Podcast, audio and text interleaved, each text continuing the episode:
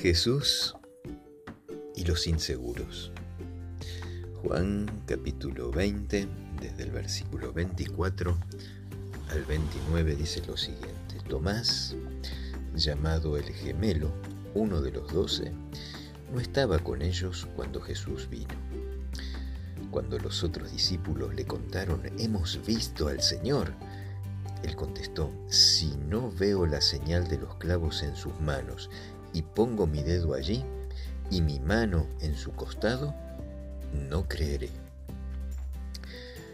Ocho días después, estaban otra vez los discípulos adentro y con Tomás. Aunque las puertas estaban cerradas, vino Jesús, se puso en medio y dijo, pasa a vosotros. Luego dijo a Tomás, pon tu dedo aquí y mira mis manos. Acerca tu mano y ponla en mi costado. Y no seas incrédulo, sino creyente. Entonces Tomás exclamó, Señor mío y Dios mío.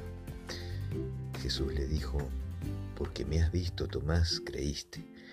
Dichosos los que no vieron y creyeron.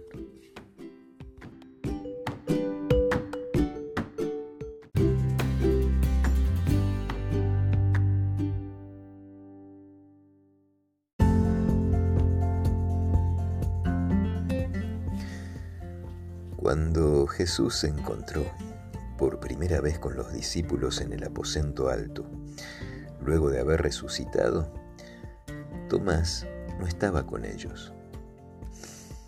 ¿Cómo te sentirías si te pasa lo mismo? Tomás se deprimió. Hasta la desesperación se deprimió.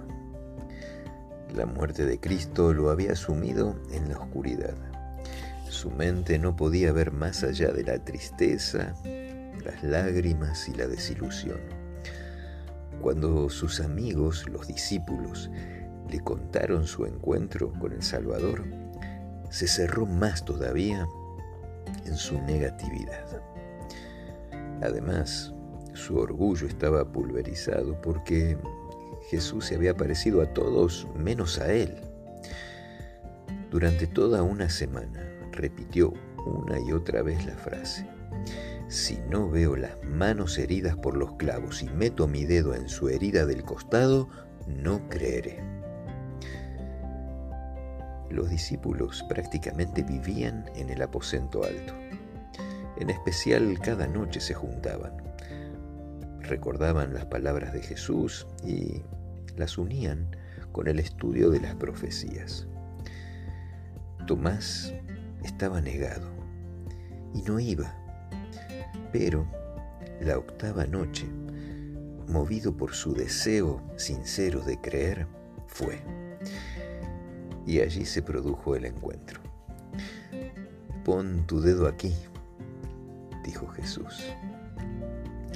Estas palabras demuestran que Jesús conocía los pensamientos y las palabras de Tomás sin que haya podido hablar con ninguno de los discípulos.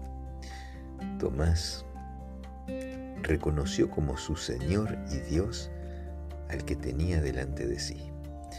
Su corazón palpitó con gozo porque amaba a Jesús. Se echó a sus pies y reconoció su falta de fe. En el libro Deseado de toda la gente, página 490, dice que en el trato que concedió a Tomás, Jesús dio una lección para sus seguidores. Su ejemplo muestra cómo debemos tratar con aquellos cuya fe es débil y dan realce a sus dudas. Jesús eh, no abrumó a Tomás con reproches ni entró en controversia con él. Se reveló a sí mismo al que dudaba. Tomás había sido irrazonable al dictar las condiciones de su fe. Pero Jesús, a través de su amor y consideración generosa, rompió todas las barreras. Es que rara vez la incredulidad es vencida con la controversia, sino que se pone más bien en guardia y haya nuevo apoyo y excusas en la controversia. Pero si revelas a Jesús, en su amor y misericordia y como el Salvador crucificado, de muchos labios antes renuentes se oirá el reconocimiento de Tomás, Señor mío y Dios mío. Y nosotros tenemos que ser Jesús.